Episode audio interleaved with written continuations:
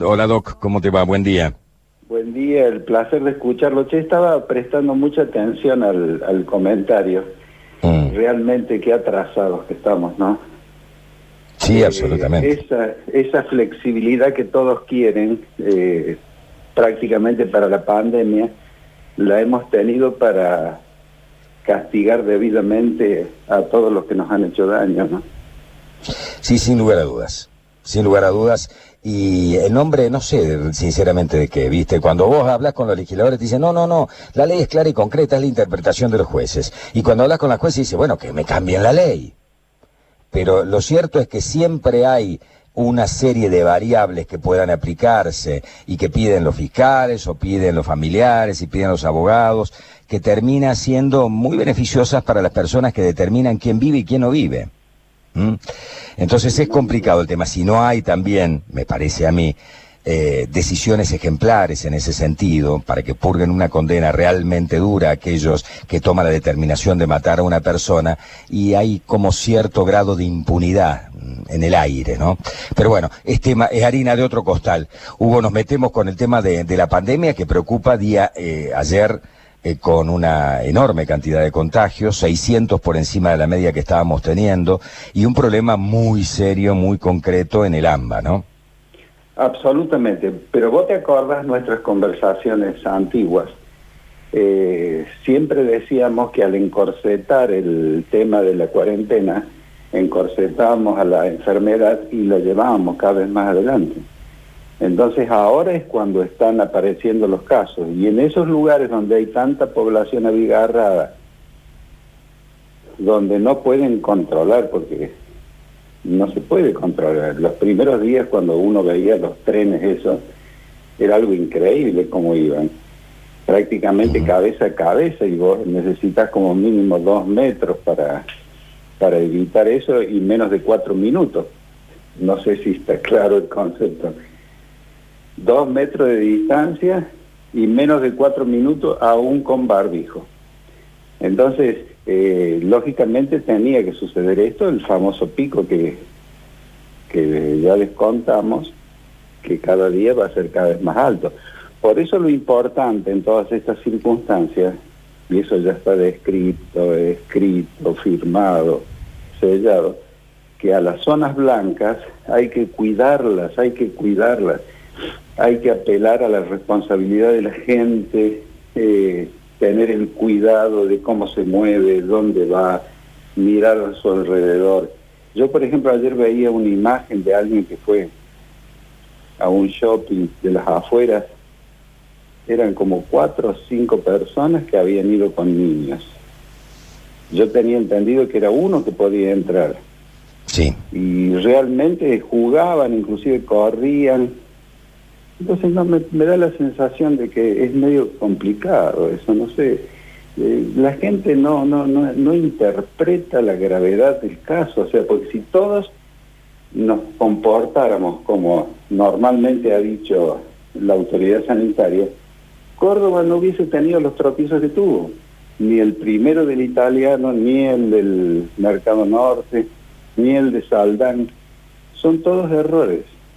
Entonces ahora que un poco se flexibiliza, hay que ser muy precavidos, muy cautos como para evitar eso, porque si no vamos a volver atrás.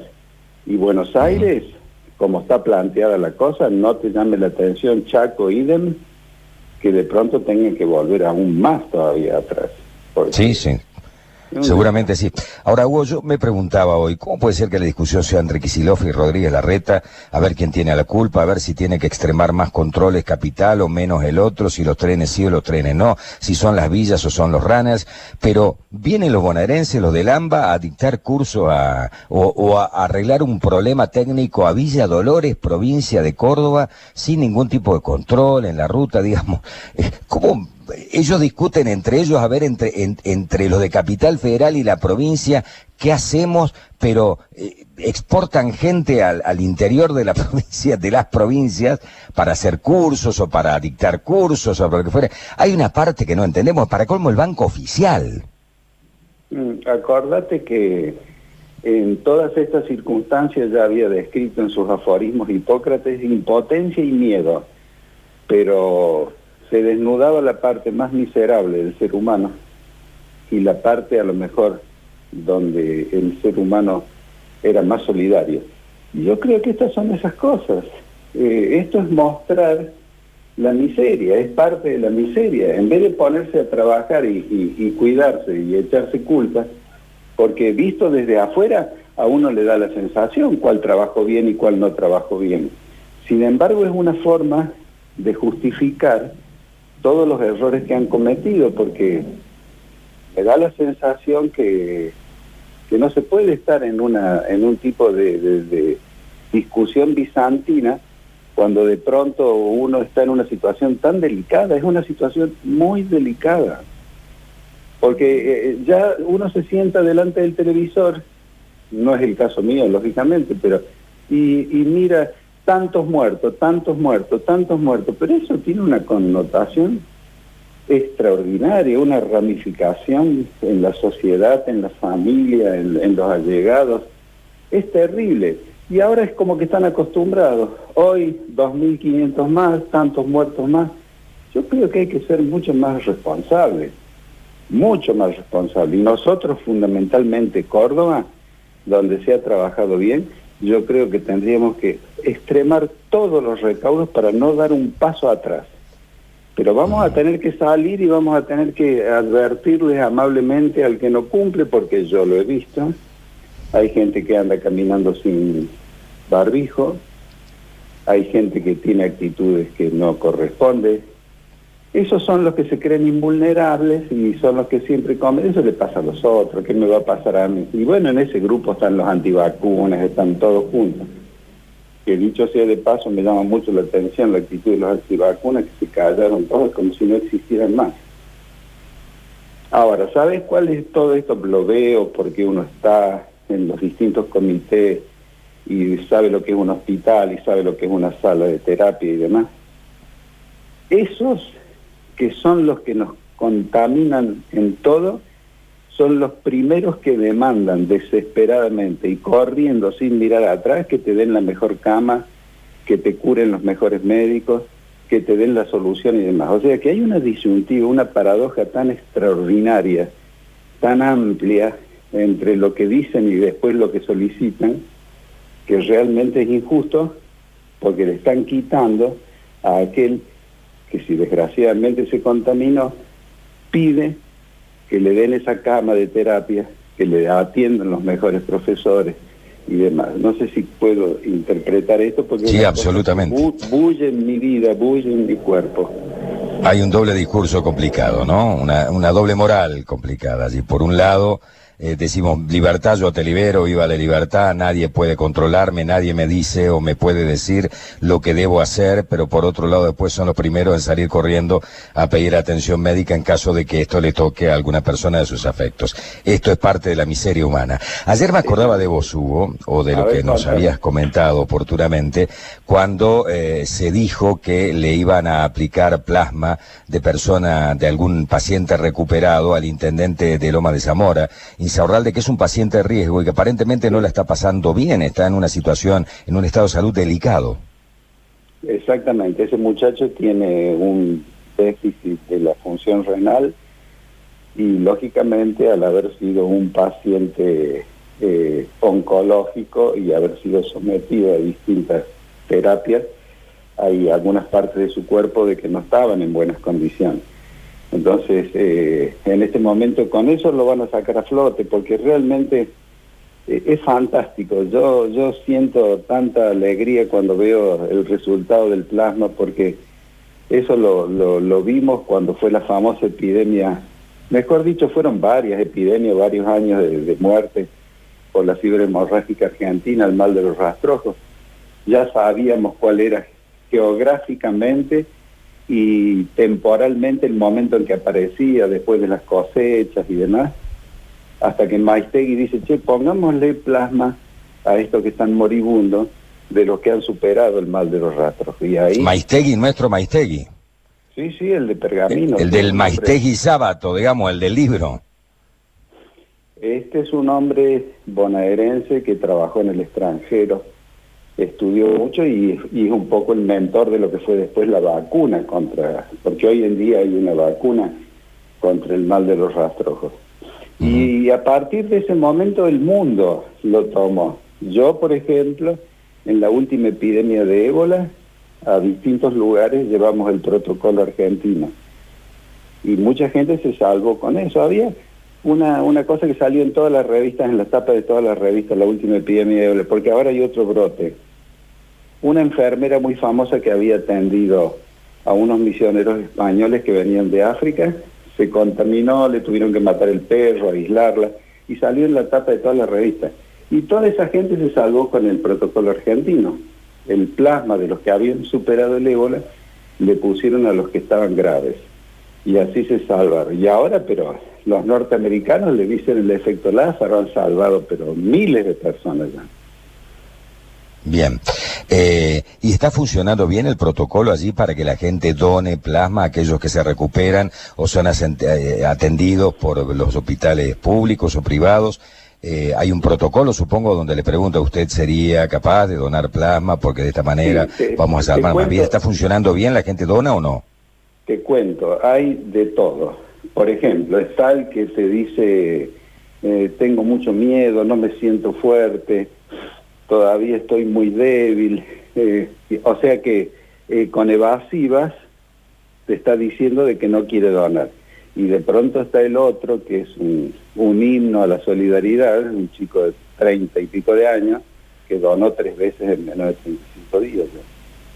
Porque ¿sabes qué pasa, Beto? Eh, donar plasma es absolutamente disímil que donar sangre. ¿Por qué? Porque cuando yo dono sangre sale todo de mi cuerpo, glóbulos rojos, glóbulos blancos, plaquetas, todo. Medio litro a lo mejor para que entienda la gente eso. Entonces evidentemente vos no podés donar inmediatamente, tiene que pasar un lapso de tiempo bastante prolongado. En cambio vos te sentás acá y hay un aparato que se llama el aparato de plasmaféresis y entonces el aparato te saca nada más que el plasma pero las plaquetas, los glóbulos rojos y los glóbulos blancos quedan en tu organismo. Por eso es mucho más eh, fácil donar plasma en tiempo y repetitivamente que donar sangre. No sé si puedo transmitir el Sí, absolutamente, absolutamente. Y no es un método doloroso. Es la aguja nada más, que la misma aguja de que te colocan para la ¿Te acordás la aguja esa que te colocan para, para donar sangre? ¿Cuántas veces claro. has donado sangre? Sí, Por el amigo, por el pariente, por el padre, por... Digamos, aquellos que hemos estado internados te hacen una vía, digamos, en vena. Exactamente. Nada más que eso. y vos sentadito y en pocos, en pocos minutos te levantas y te vas a tu casa. ¿Y qué te quiero transmitir? Eh, si bien es cierto de que no es ningún daño donar sangre, al contrario, es fantástico desde el punto de vista humano. Eh, vos eh, con esto salís mucho más entero porque prácticamente no te sacan nada, o sea, te sacan nada más que líquido. Eh, un líquido que tiene en, en su contenido todos los anticuerpos de la historia natural de esa persona desde que fue niño y todo el efecto que hicieron todas sus vacunas y demás. Pero a nosotros lo único que nos interesa en este caso concreto es el COVID. exactamente. Como en su momento nos interesó nada más que la parte del mal de los rastros, el virus Junín, y como en su momento en la epidemia de ébola les interesa nada más el que padeció y se salvó. Y eso después se aplica de la misma manera que se le saca a la persona, por vena. Sí, eh, pero fíjate el detalle. Vos a lo mejor podés preparar hay algunos que preparan, sacan a lo mejor 500 centímetros cúbicos y te preparan en frascos de 200, ¿no? O en, bolsitas, son las bolsitas que se ponen en la heladera, en el, en el conservador adecuado con una temperatura adecuada. Entonces vos tenés ahí las bolsitas de 200, de 250. A lo mejor con uno, según el grado, podés salvar cuatro, porque viste que ahora se está aplicando, en vez de esperar de que esté grave, apenas empieza toda la sintomatología, le están aplicando menos cantidad. Hay, hay un, protocolo que están haciendo en varios lugares de Argentina. O sea, cambiaron, no es que no siga igual el protocolo original, que se le coloca a los moribundos, a los que están mal, sino que ahora están tratando de ver, probando, qué es lo que pasa si apenas yo lo interno, que empieza toda la sintomatología, ponerle un poco. Pero con uno vos podés salvar. Si son muy graves, a lo mejor dos o tres, y si no están tan graves, podés solucionar el tema cuatro. Ahora, el, el Instituto de Demoderivados de nuestra universidad único desde Estados Unidos que Ushuaia, orgullo argentino de la época de Ilía, bien esto. Eh, fantástico, algún día tendría que visitarlo, Beto. Hemos derivado, no conozco, conozco, sí, claro. ¿Entraste alguna vez? Sí, sí, es, es fantástico. Bueno, entonces están trabajando la gama globulina hiperinmune, o sea, todos los plasmas que a lo mejor sobren o que no tengan determinada cantidad de anticuerpos van ahí. Y entonces eso es mucho más fácil porque es un frasquito. Se hace un frasquito pequeñito y vos eso lo podés almacenar, tiene fecha de vencimiento y demás. Eh, o sea que, diríamos, logísticamente es muchísimo más simple, mucho más fácil, mucho más, eh, diríamos, para trasladarlo. O sea, para lo que se te ocurra. Desde acá pueden salir, así como buscamos desde este instituto sangre en toda Sudamérica, que viene acá, porque acá viene sangre de todos los países vecinos, inclusive de todas las provincias.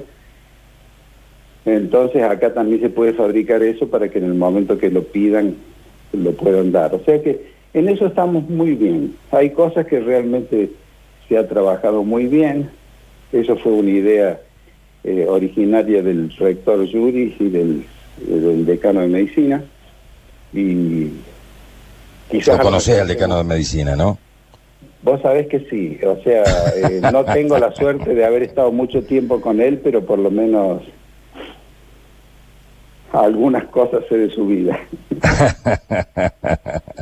Eh, eh, Nacho, eh, seguramente algo quedó en el tintero. Sí, una, una más breve. Em, se ha hablado mucho esta semana de la utilización de la dexametasona. Si no me equivoco, es el popular decadrón, digamos, la, la forma comercial que lo conocemos. ¿Qué, ¿Qué se sabe de los resultados que se están consiguiendo con eso, doctor?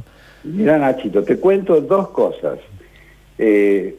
hoy Vos sabés muy bien, por lo menos, no, sé cuáles son tus interlocutores, pero por lo menos conmigo sabés muy bien de que nosotros vamos aprendiendo día a día. Y en esto tenemos que ser humildes. Todas estas revisiones o inferencias estadísticas están saliendo en base a de que se toman todas las historias clínicas que de pronto van mirando qué es lo que tiene este, qué es lo que tuvo aquel, por qué a aquel le fue bien, por qué a este no le fue bien y entre toda esa recopilación de datos de cosas ya sucedidas, ellos ven que de todos los corticoides utilizados, el que más resultado dio, especialmente para los que estaban con el tubo en su tráquea, o sea, el respirador o ventilador, como le dicen los muchachos de, Europa, es como que estaban mejor y se recuperaban más rápido.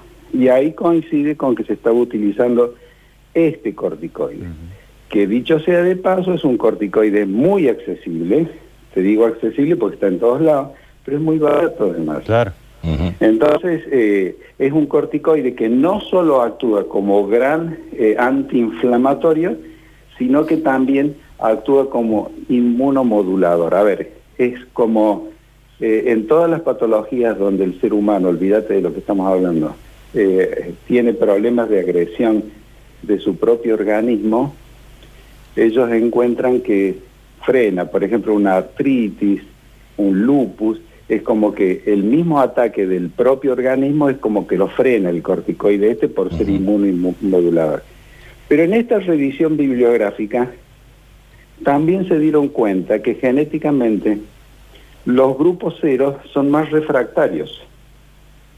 Eh, miren, hay un instituto de genética que estudió un cromosoma que se llama cromosoma ABO. Sobre 750 mil personas. De todos modos son estudios que están en, en, vía de siempre de estudio, o sea, todavía no ha frenado. Y entonces comprobó que entre en un rango de 8 al 18% o 9 al 18%, el grupo cero es como es que es más sólido, más refractario que el grupo A o el grupo B o el grupo AB. ¿Vamos bien hasta ahí? Sí. Sí. Bueno, ¿Qué es más refractario? A ver, explicarle bien a la gente, para que, porque la gente ya está diciendo, uy, yo soy cero, uy, yo soy... es que es más sólido. O sea, como que no se enferma tanto ese grupo, esa porción que va del 9 al 18, del 8 al 18, del grupo, los que tienen grupo cero, no se enferman, eh, o sea, como que aguantan mejor la invasión del, del COVID. ¿Vamos bien hasta ahí? Sí. Bueno, pero fíjate este detalle, eso es un, es un instituto muy serio, sobre 750 mil eh, personas, hace el estudio, pero concomitantemente, por esa revisión bibliográfica y, y estadística, los españoles y los italianos publican otra cosa y dicen, nosotros tenemos que sobre 1.750 casos, eran 1.770 creo, sobre 1.770 casos de enfermos, tanto en España como en Italia, sacamos como conclusión, ya no es genético esto, de esto, Nacho, sacamos como conclusión que los del grupo A son los que más han utilizado los ventiladores. Ellos le llaman ventiladores, nosotros le llamamos respiradores. A ver, si no los confundí, es como que corroboran con una metodología que no tiene nada que ver con la genética, con el estudio genético, como que los del cero realmente tienen esa porción más de fortaleza. Vamos lo del cero todavía. complicado, sí, complicado. A ver, eh, ¿ustedes qué grupo tienen? Yo soy cero, yo soy cero. Y, la dexametasona es parte de mi vida. En mi maletín, en mi mochila, en todo, o adrenalina, yo soy yo soy alérgico a los camarones y me he inyectado dexametasona por lo menos una vez al año por un cuchillo contaminado, por una comida contaminada, por así que es ah, parte de mi vida la dexametasona. una vez al año, no no no no sea cuestión de que le des eh, cuando me agarra un ataque, digamos, únicamente me pongo. Perfecto, muy bien, muy bien. A veces los que usamos mucho también la, la voz, la garganta, apelamos a veces al famoso decadrón para por su el eh, dúo decadrón con depósito claro, su acción para poder seguir, efectivamente, sí. Bueno, o sea, fíjense. Y eso no está bien. Todas las novedades, sí, pero hay que ser muy, muy muy prudente. Claro, sí, claro. Bueno, Hugo, como siempre, muchísimas gracias. Me parece que hemos tenido una charla lindísima para que la gente también vaya masticando todas las nuevas cosas que van eh, saliendo y tomemos conciencia. Es como, es como todos decimos, ¿no? Nos va a ir bien si nosotros hacemos las cosas medianamente bien. Tenemos que acostumbrarnos a vivir en modo COVID-19, distanciamiento social, utilización de barbijo, medidas de higiene. Si hacemos así las cosas, nos va a ir medianamente bien. Si no hacemos así las cosas, vamos a tener brotes, vamos a tener saltimbanquis, vamos a tener más muertos y más contagiados. Por eso tiene que ser todos muy responsables, o sea, porque eh, me interesa, nos interesa de que se cuiden todos para poder estar bien nosotros. Por lo tanto, hay que ser muy respetuosos de la situación, porque recuerden que vamos a cambiar nuestros hábitos, esta epidemia no nos va a dejar igual que antes, vamos a, ser distintos, por lo tanto, eh, tratemos de salir rápidamente y la única forma que tenemos hoy es a través de la responsabilidad social. Sí, señor, estamos absolutamente de acuerdo. Hugo, como siempre, un gustazo. ¿eh? Buen fin de semana. Bueno, un abrazo para los dos, que anden bien. Adiós.